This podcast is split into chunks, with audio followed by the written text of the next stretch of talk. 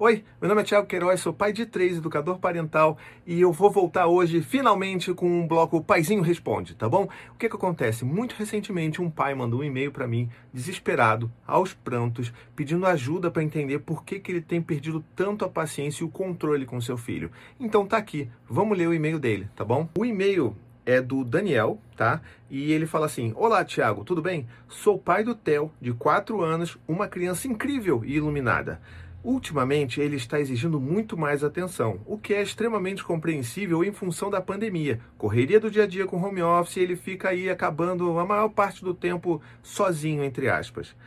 Para tudo, ele está pedindo ajuda, inclusive colocar as meias e ir ao banheiro.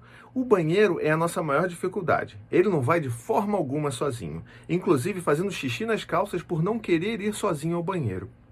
Moramos num apartamento pequeno, não há escadas ou um lugar isolado para ir ao banheiro. Colamos desenhos que ele gosta, inclusive super-heróis, para encorajá-lo a deixar um ambiente mais agradável para ele ir sozinho.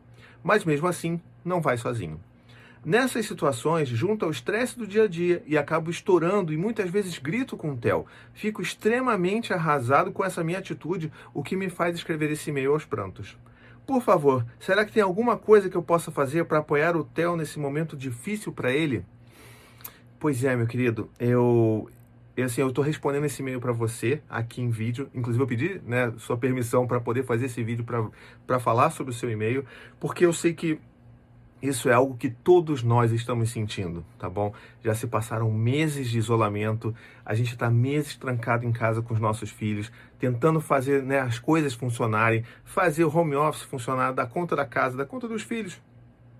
E a gente, assim, a única certeza que acontece dia após dia é a certeza de que a gente não consegue dar conta. Então, o meu, a minha sugestão para você e para você aí que também está assistindo esse vídeo, que se enquadra, que se identifica tanto com essa mensagem, é a seguinte: entenda que a melhor, o primeiro passo para a gente ajudar os nossos filhos é a gente se abraçar, tá bom? A gente precisa primeiro se perdoar, entender que tá difícil para gente, entender que a gente não está conseguindo dar conta e que tá tudo bem, tá?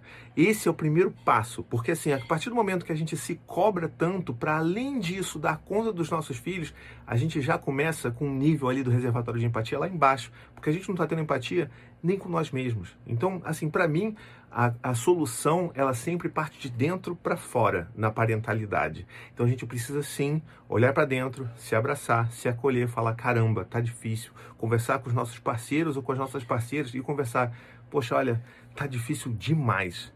Para você ouvir outra parte falando assim, pois é, para mim também tá difícil. E aí vocês se abraçarem, claro, se vocês estiverem juntos, né?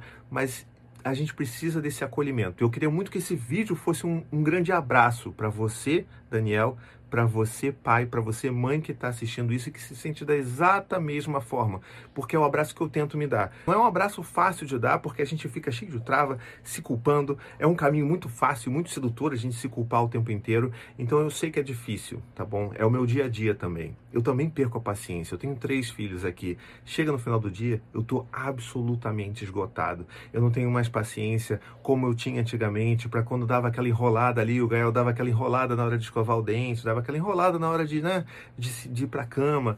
Então a gente sabe que a gente está assim no limite. Então a gente primeiro precisa se abraçar tá bom? E a partir desse momento que a gente consegue se abraçar, os nossos filhos também vão começar a perceber que a gente está mais calmo, que a gente está mais tranquilo e as coisas podem começar a funcionar, porque não existe ligação direta, né? Quando a gente está falando de comportamento do filho ao comportamento dos pais, é uma coisa meio, sabe, meio coisa de detetive. Você tem que descobrir o que você faz. Às vezes, a forma como você vai falar com seu filho ao longo do dia vai fazer com que ele se sinta mais seguro para voltar a ir ao banheiro, no seu caso específico, tá, Daniel? Então, assim, vamos primeiro fazer esse processo de se, né, se abraçar, se acolher, ter empatia com nós mesmos, ter empatia com o pai, com a mãe que está ao nosso lado e entender que esse é um processo, tá bom? E que ninguém sabe a, a resposta certa para isso, tá?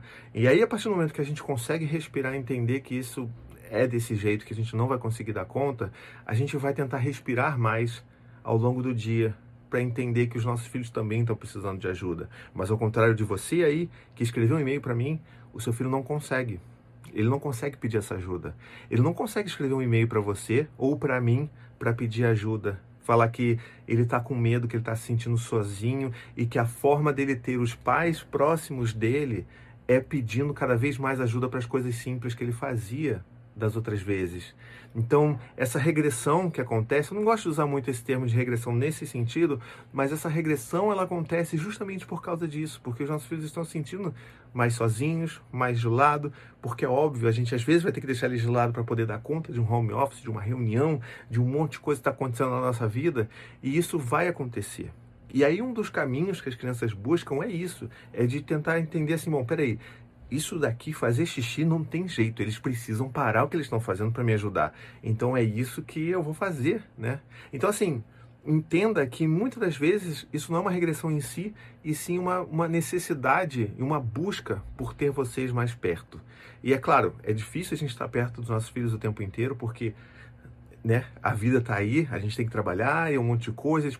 Seria um momento que eles estariam na escola e a gente está com eles mas a gente precisa entender que se a gente der pequenos momentos ali de atenção exclusiva para os nossos filhos, né? Se você parar 15 minutos a cada duas horas, a cada uma hora para ficar com seu filho, para brincar com seu filho, você vai estar tá enchendo e nutrindo essa necessidade de proximidade, porque eles têm essa necessidade, essa necessidade de atenção, de se sentirem importantes e amados. Então, se a gente faz esses breakzinhos que eu costumo fazer aqui entre uma e duas horas, paro, vou tomar um café, vou brincar com os meus filhos um pouquinho, vou montar um quebra-cabeça pequenininho e a gente vai trabalhando dessa forma e eles vão se sentindo mais, ah, tudo bem, não, eu posso ir no banheiro, porque daqui a pouco meu pai vai parar para poder brincar comigo.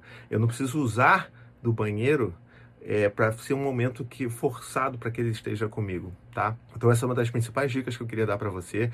Tente fazer esses pequenos breaks ao longo do dia, tente se abraçar e tente conversar com seu filho. Seu filho tem quatro anos, para gente que tem filhos com um pouco mais de idade, né, quatro, cinco, seis anos, já dá para a gente conversar. Então senta para conversar.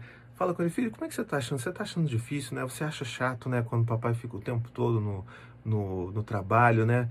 Você acha chato que a mamãe também fica o tempo todo no trabalho? O que, que a gente pode fazer? Será que se a gente. Aí você dá essa dica. Ah, será que a gente, se o papai parar de tempos em tempos para a gente fazer uma coisa só nossa, sem nenhuma. Sabe, papai, é ser só de você durante um momentinho? Será que isso vai ajudar você a entender que você é amado e você é importante para todos nós? E aí, sempre que você precisar ir ao banheiro, você pode ir sozinho, porque, enfim, você sabe que o papai está aqui, o papai te ama e a gente logo, logo vai ter nosso momento de pausa aqui para a gente fazer as nossas coisas. O que, que você acha disso, filho? Então é importante a gente fazer esse tipo de diálogo, esse tipo de construção, trazer eles para perto, para ouvir o que, que, eles têm a dizer, para entender quais são as possíveis soluções que eles têm para oferecer e quem sabe uma dessas soluções é algo até que eu não falei aqui, mas que é perfeitamente factível para você fazer na sua casa, tá bom? A gente precisa ouvir mais os nossos filhos também tá bom? Espero ter ajudado você, Daniel, e você que está assistindo esse vídeo aí. E se ele fez sentido para você, não esquece, manda para alguém, compartilha com alguém que está precisando ouvir isso daqui, tá bom? Ah, sim, peraí, deixa eu falar mais outra coisa. Eu vou tentar fazer mais vídeos sobre isso do Paizinho Responde, tá bom? Então eu vou deixar um e-mail aqui que é o pergunta@paizinho.com. Manda sua pergunta para lá, é, tenta detalhar o máximo possível e eu vou fazer o meu melhor para gravar um vídeo e responder para você, tá bom? Ciao, ciao.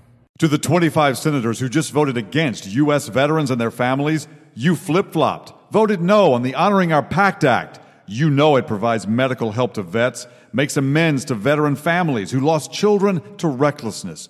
You voted yes just days ago. Why the flip flop? Don't put politics ahead of vets and their families. To everyone listening, contact your United States senators today. Demand they vote yes. Make the Honoring Our Pact Act law now paid for by SO.